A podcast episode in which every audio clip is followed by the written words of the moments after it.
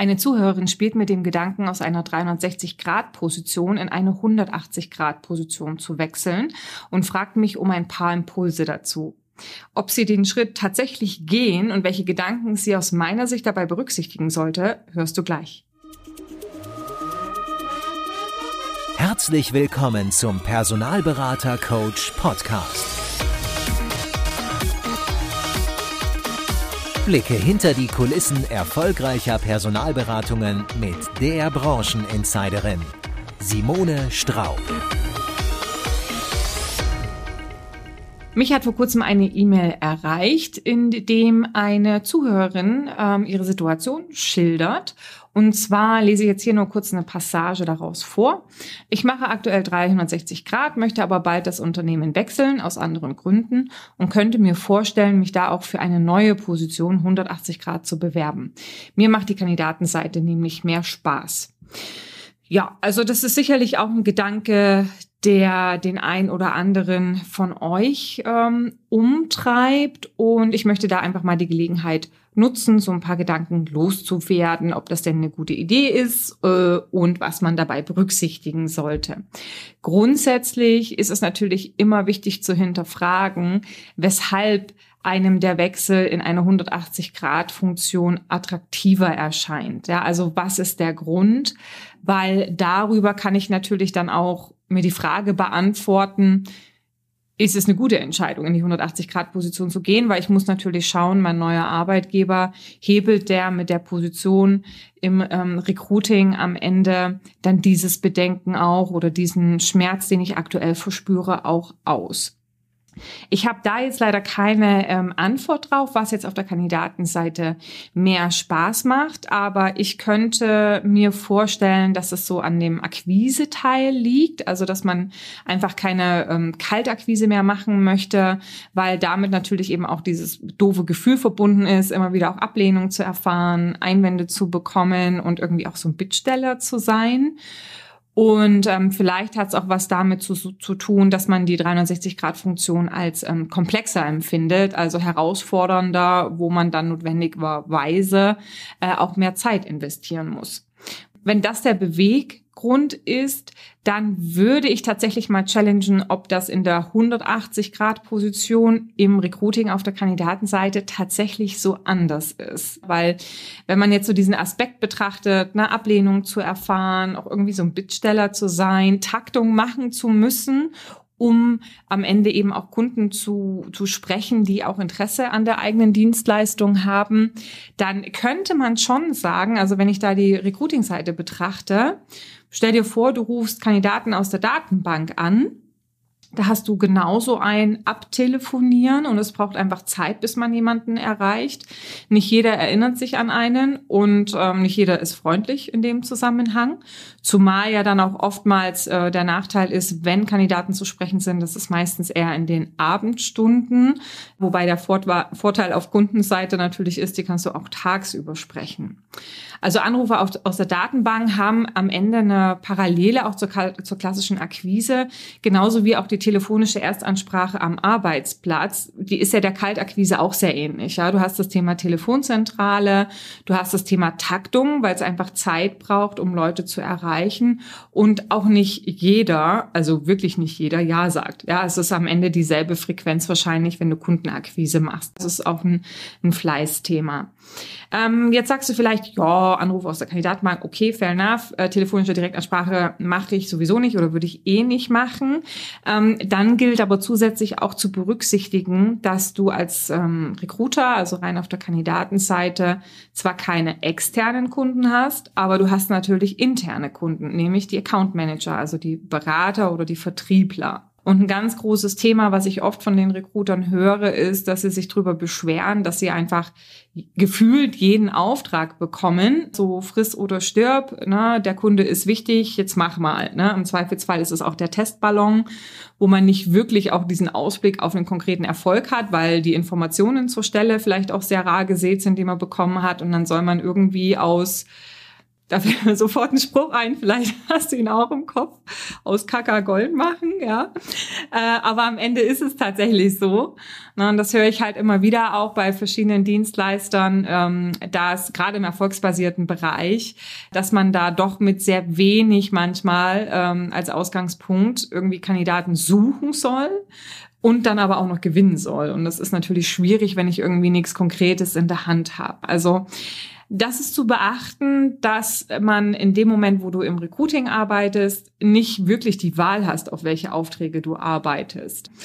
Und das verknüpft sich gleich mit dem Punkt, dass nicht in jeder Beratung sich Recruiting und Vertrieb auf Augenhöhe bewegen.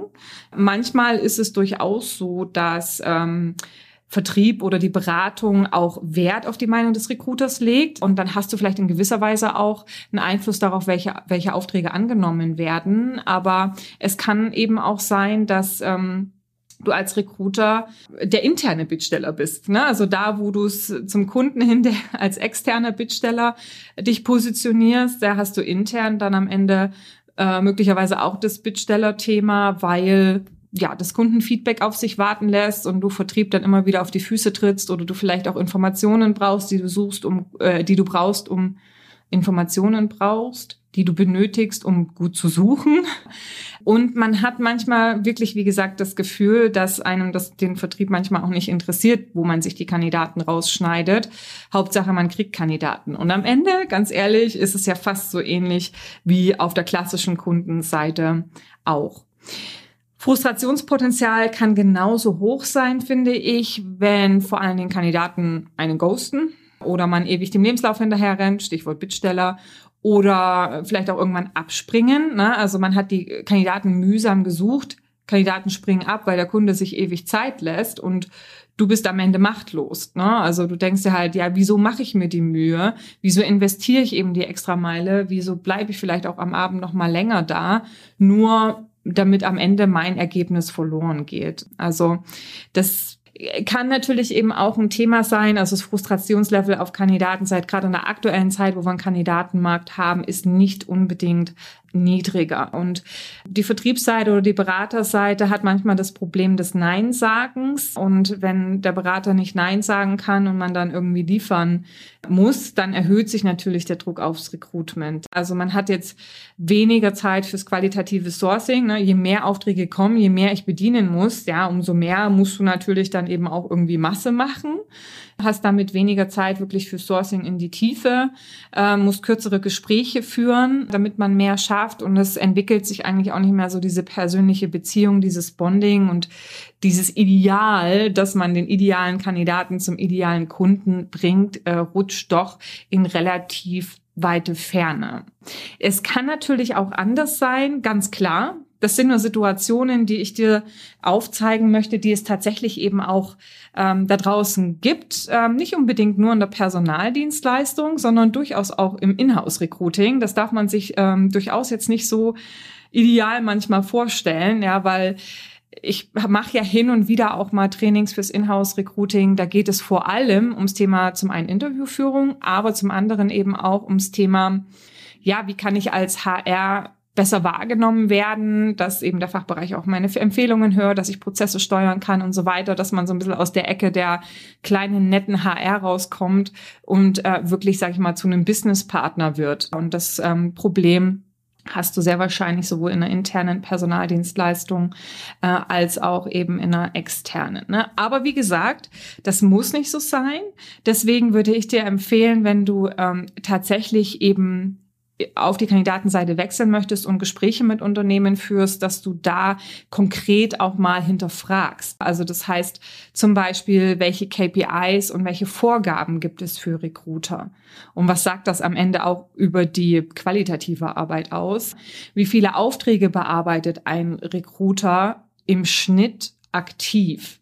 Ja, und da gibt's natürlich auch einen Unterschied zwischen, wir lassen eben Suchen mitlaufen. Falls wir mal jemanden haben, schicken wir da jemand hin, aber es wird nicht aktiv bearbeitet oder wirklich diese aktive Bearbeitung im Sinne von Kandidatensuche, Kandidaten ansprechen und eben auch Kandidaten ähm, interviewen. Und ich würde mal sagen, wenn du sagst, hm, oder wenn du fragst, wie viele kann man denn so gleichzeitig bearbeiten? Also bei einer 40-Stunden-Woche würde ich sagen, ja, bis zu zehn unterschiedliche suchen. Die sind ja auch immer, also unterschiedliche Qualifikationen, unterschiedliches Stadium und äh, möglicherweise so um die 15 bei äh, gleichartigen Suchen. Alles, was drüber ist, würde ich sagen, für eine aktive Bearbeitung für eine Person ähm, doch relativ schwierig. Und da habe ich doch schon mal immer wieder auch andere Situationen im Recruiter-Leben, die dann teilweise mir berichten von 20, 25, 30 oder mehr Positionen.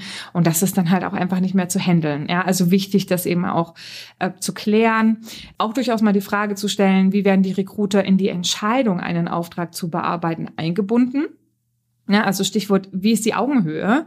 Ist es ein Friss oder Stirb? Oder holt man tatsächlich die Meinung derer ein, die am Ende auch tagtäglich auf der Kandidatenseite am Markt unterwegs sind und eine gute Einschätzung zur Machbarkeit der Suche treffen können? Darf man auch vielleicht äh, mit in den Termin mit dem Kunden, dass man da entsprechend auch nochmal Fragen stellen kann, die einem Informationen liefern, um am Ende auch besser suchen zu können. Und das Thema Ausbildung spielt auch eine Rolle. Ich würde tatsächlich auch mal fragen, wann war das letzte Recruiter-Training?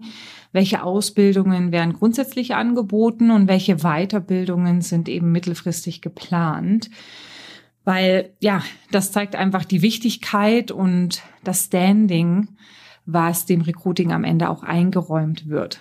also geht man immer noch davon aus, dass Vertrieb der, den größten Teil ähm, der Trainings bekommt? Oder realisiert man mittlerweile, dass in einem Kandidatenmarkt sicherlich es auch sinnvoll ist, eben Recruiting entsprechende Trainings zukommen zu lassen? Ja. Also ich würde sagen, hinterfrage dich auf Basis der eben erwähnten Punkte, ob du im Zweifelsfall nicht vom Regen in die Traufe kommst. Ne? Als 360-Grad-Berater hast du zumindest die Möglichkeit, die Rahmenbedingungen von einer Suche zu beeinflussen und nicht machbare Suchen sortierst du dann eben aus und ähm, machbare suchen. Da kannst du dich entsprechend committen, kannst aktiv eben auch Prozesscommitment einholen und bist irgendwie auch näher dran am Erfolg. Ne? Also man hat eben auch mehr Einflussmöglichkeiten je nachdem, wie eben das Standing und auch die Rolle des Recruiters im jeweiligen Unternehmen definiert ist, bist du halt dann im Zweifelsfall nicht mehr so nah dran. Es gibt zwar auch Recruiter, soweit ich weiß, die den kompletten Prozess betreuen, also die übernehmen, die gehen, also der Vertrieb akquiriert den Auftrag, der Berater akquiriert den Auftrag und dann wird praktisch die komplette Projektabwicklung nach hinten weggekippt. Also da hast du in gewisser Weise schon einiges an Einflussmöglichkeiten, aber die letztendliche Konsequenz, also das heißt die Abgabe des Auftrages, kannst du meistens nicht entscheiden. Ja, das ist äh, das ist dann äh, etwas, was am Ende der Vertrieb oder der Berater, äh, was dem Vertrieb oder dem Berater obliegt. Eine Sache eben auch noch, die du erwähnt hast, liebe Hörerin, ja, äh, ich spreche dich mal gezielt an, war auch das Thema äh, Gehalt, was dir wichtig ist, wo du gesagt hast, ja, du hast einen relativ hohen Fixkostenapparat, deswegen sollte das eben auch schon passen. Da muss man ganz klar sagen, hat man natürlich im 360-Grad-Ansatz mehr Optionen. Im Recruiting-Bereich liegen die Gehälter je nach Erfahrung so zwischen 40 und 75.000 Euro Jahreszielgehalt. Also 75 ist schon echt obere Spitze. Von der Provision her gibt's jetzt nicht keine riesigen Möglichkeiten. Es ist auch von Unternehmen zu Unternehmen so ein bisschen unterschiedlich. Also manche haben nur das Fixgehalt, Punkt. Manche beteiligen am Deal pauschal. Also da gibt's dann einfach eine Pauschale pro Abschluss. Bei mir war es damals so gewesen, dass ich je nachdem, woher ich den Kandidaten hatte, entsprechend eine Fee bekommen habe, also einen Betrag bekommen habe und der kann sicherlich zwischen 150 bis zu 1000 Euro pro Platzierung äh, laufen, wobei man sagen muss, 1000 Euro also ist ähm, schon ein relativ hoher Betrag von dem, was ich so kenne. Also Provisionsmöglichkeiten muss man ganz klar sagen am Ende, ob es jetzt ein Tausender ist, ob es jetzt ein paar hundert Euro hin oder her sind. Man muss ganz klar sagen, dass es im Sales, im Vertrieb natürlich viel, viel mehr Möglichkeiten gibt. Von der Verprovisionierung gibt es auch manchmal im Recruiting noch einen Teambonus. Aber am Ende, sage ich mal, wird es sehr, sehr schwer, wirklich sechsstellig zu werden. Und da hast du natürlich als Berater ganz klar mehr Optionen, Berater, Vertriebler Das wird übrigens grundsätzlich so sein. Ne? Also Verdienstoptionen im Vertrieb sind immer wesentlich besser als im HR-Bereich. Und klar, warum? Ja, weil eben Vertrieb auch nicht jeder machen möchte. Und ja, man am Ende dann eben natürlich für diese, für diesen Mehraufwand oder ja dieses Suchen entsprechend auch äh, Suchen von Abschlussmöglichkeiten und Aufträgen entsprechend entlohnt wird. Normalerweise muss man auch ganz klar sagen, ist die 360-Grad-Funktion oder die Entwicklung in den Bereich Beratung, Vertrieb eigentlich eine Entwicklungsperspektive vom Recruiting. Also das heißt, normalerweise ist es ja so, dass man auf der ähm, Recruiting-Seite startet und eben das Streben hat, dann auch in Richtung ähm, Beratung zu gehen. Da bist du jetzt, wenn du dich rein für die Kandidatenseite entscheidest, von den Perspektiven doch eingeschränkt. Ne? Also vielleicht gibt's da mal einen Senior, vielleicht auch mal einen Teamlead oder irgendwie eine Spezialistenrolle, dass man sagt, man macht jemanden speziell fürs Thema Active Sourcing, also bildet die Person speziell fürs Thema Active Sourcing aus. Aber die Entwicklungsperspektiven sind begrenzt. Und hinter vorgehaltener Hand, ganz klar, also viele Beratungen kalkulieren einfach auch nur eine gewisse ja, Verbleibzeit von Recruitern ein, die sagen, ja, wir rekrutieren dann frisch von der ähm, Uni oder noch relativ junge ähm, HR-Professionals und die sind dann zwei, drei, vielleicht auch mal vier Jahre da und dann sind sie wieder weg. Ja, also das ähm, ist einfach ein Problem, dem sich jetzt nicht viele Unternehmen gewachsen fühlen, weil natürlich dann die Frage ist, ähm, werden wir je so einen großen Recruiting-Bereich aufbauen, dass man da tatsächlich auch eine Führungslaufbahn etablieren kann. Ob das jetzt im Internal Recruiting so viel besser ist, also bei auf der Personalseite Weiß ich nicht. Ich habe ja vorhin schon erwähnt, auch ähm, also von den Entwicklungsoptionen vielleicht. Je größer die Personalabteilung, umso eher hast du nochmal differenziertere Positionen im Bereich HR Business Partner, im Bereich Recruiting, ähm, im Bereich äh, Learning und Development, vielleicht auch eher in die Abrechnung oder so. Aber es ist halt alles in der HR-Sphäre. Grundsätzlich von der Arbeitsweise im Internal Recruiting ist ja auch eine Option, sich weiterzuentwickeln. Da weiß ich aber nicht, ob das so viel besser ist, weil da, wo du jetzt als Berater in der Personaldienstleistung mehrere Kunden hast, ja, hast du im internen Recruiten eigentlich meist nur einen, also ein Unternehmen, für das du rekrutierst. Klar, du hast dann intern ein paar Fachbereiche, also in dem Sinne auch mehrere Kunden, aber die Optionen Nein zu sagen sind doch sehr begrenzt, ja, weil du bist ja als Recruiter dort angestellt und ähm, deine Aufgabe als Servicefunktion ist es dann auch Stellen zu besetzen, was es aber nicht unbedingt einfacher macht, weil wie gesagt, auch da ist das Verständnis vom Fachbereich vielleicht nicht immer so da, dass der Markt aktuell prekär ist. Die Prozesse dauern manchmal echt lang. Ähm, die Flexibilität vom Anforderungsprofil ist nicht gegeben. Ich tue jetzt einfach mal ähm, schwarz-weiß zeichnen, aber das kriege ich auch einfach mit, wenn ich diese Trainings im internen Recruiting mache, dass die exakt dieselben Herausforderungen haben wie wir auch. Nur wie gesagt mit der Einschränkung, dass sie eben nicht im Zweifelsfall sagen können, okay, lieber Fachbereich, ich bediene dich nicht mehr. Also da ähm, fehlt einem leider, leider der Hebel und in dem Moment, wo man nicht konsequent sein kann, dann wird sich mein Gegenüber auch nicht groß verändern. Ja, wir hatten vorhin noch eine, einen Gedanken, der, der ging in die Richtung 360 Grad. Ist das jetzt zeitaufwendiger? Muss ich jetzt länger im Büro bleiben? Also ich habe jetzt nicht äh, notwendigerweise feststellen können, dass wenn ich eine Funktion auf der Kandidatenseite habe, meine Arbeitsverträge vom Stundenaufwand her kürzer geschlossen werden als im Vertrieb. Ja, man sieht vielleicht tendenziell mehr Teilzeitstellen, aber ja, das hat vielleicht auch den Grund, dass man es äh, der 360-Grad-Funktion noch nicht so richtig zutraut, in Teilzeit zu funktionieren. Es gibt aber schon Beispiele, wo genau das auch funktionieren kann. Will sagen, also bloß weil du eine bestimmte Position hast, heißt das nicht, dass du notwendigerweise länger arbeiten musst. Die Verträge sind halt entweder auf 40 Stunden abgeschlossen, auf 35 oder was auch immer du eben ausverhandelst. Nur muss man auch sagen, dass natürlich in der 360-Grad-Funktion in dem Moment, wenn du mehr Einfluss auf den Prozess Prozess hast. Also das heißt, du betreust beide Seiten und siehst, dass es eine reale Chance gibt, einen entsprechenden Abschluss zu machen, dann neigst du natürlich auch dazu, mal länger im Büro zu bleiben. Also die Aufgabe ist am Ende wesentlich komplexer, weil du eben die Vertriebsseite und die Prozessbetreuung noch mit dazu hast und ähm, ja fordert ein gutes Priorisieren, muss man sagen, weil nur wenn man gut priorisiert, dann ist die ist die Aufgabe nicht zeitaufwendiger und fordert halt für, von dir auch eine aktive Entscheidung, dass du sagst, entweder, okay, das ist es mir nicht wert, ich gehe heute pünktlich oder aber du bleibst länger. Also deswegen, ich würde nicht unbedingt sagen, dass 360 Grad jetzt zeitaufwendiger ist. Es fordert dich eher an der Priorisierung, gibt dir mehr Möglichkeiten, entsprechend auch für deinen Erfolg oder auf deinen Erfolg entsprechend ähm, einzuwirken.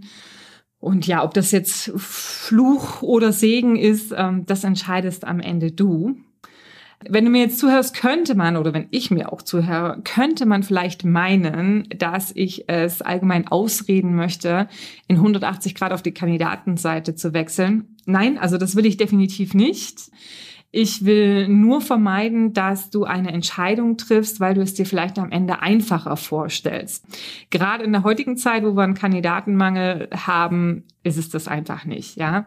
Also Recruiting ist definitiv ein toller Job. Es ist ein Job, der für nicht absehbare Zeit definitiv gebraucht und aktuell auch händeringend gesucht wird. Also du wirst definitiv, wenn du in die 180 Grad Position möchtest, eine Anstellung finden. Ich würde einfach nur sagen, drum prüfe, wer sich auf absehbare Zeit bindet, ob sich nicht was Besseres findet, beziehungsweise hinterfrage für dich wirklich auch nochmal, warum möchtest du das und kannst du nicht vielleicht die, ja, die Hinkebeine oder die in Anführungsstrichen negativen Seiten für dich in der 360-Grad-Funktion irgendwie anders ausräumen. Wann ist 180 Grad kandidatenseitig was für dich? Naja, wenn du deine Funktion oder deine Zukunft in einer HR-Funktion siehst, ganz klar. Und wenn du die oben genannten Fragen abgeklärt hast und vermeidest, dass du eben vom Regen in die Traufe kommst. Früher hätte ich vielleicht gesagt, ja, wenn du eher auf administrative, abwickelnde Tätigkeiten stehst und dich lieber im Hintergrund bewegst, ich hoffe, ich trete niemandem zu nahe damit, dann geh lieber in die HR. Allerdings hat sich die Arbeit der Personalabteilung über die letzten Jahre und Jahrzehnt, über das letzte Jahrzehnt wahrscheinlich auch, definitiv verändert. Und er wird gerade im Recruiting zukünftig dem Vertrieb immer, immer ähnlicher. Also das heißt, es werden immer, immer mehr auch Menschen gefordert, die eben bereit sind, die Extrameile zu gehen, die bereit sind, zum Telefon zu greifen und die Talente dort abzugreifen, wo sie eben gerade tätig sind, die es schaffen, eine gute Einwandbehandlung zu machen und nicht beim ersten Einwand sich zurückschrecken und sagen, okay, naja, okay, gut, alles klar, danke, tschüss. Ja, die sich auch reinhängen, um zu überzeugen, die sich ähm, an der Suche festbeißen und jeden Grashalm umdrehen, also das heißt Bissigkeit, und die sich durchaus auch mit ihren internen Stakeholdern mal reiben, Vertrieb beziehungsweise die Beratungsseite challengen und in ihrem Rahmen eben auch zurückdrücken und auch mal äh, Nein sagen oder Suchen hinten anstellen, wenn sie einfach das Gefühl haben, das ist im Vergleich zu anderen Suchen eben nicht erfolgswahrscheinlich. Weil das muss man auch ganz klar sehen, gerade in der Erfolgsbasierung arbeiten sowohl Recruiting als auch Vertrieb auf ein gemeinsames Ziel hin. Und dieses gemeinsame Ziel ist es ja, einen Abschluss zu machen. Und da erlebe ich leider Recruiting immer noch zu defensiv, wenn sie hergeht und sagt, hey, ich habe jetzt hier 30 Positionen, jetzt kommt noch eine neue hinzu. Klar, ich gebe da genauso Gas wie auf alle anderen. Nee, es geht darum, dass im im unternehmerischen Sinne auch nochmal auszuwerten, zu gucken, welche Sachen habe ich in der Pipe und diese neue Suche, die da hinzukommt, ist die tatsächlich auch abschlusswahrscheinlicher als ähm, das, was ich schon habe.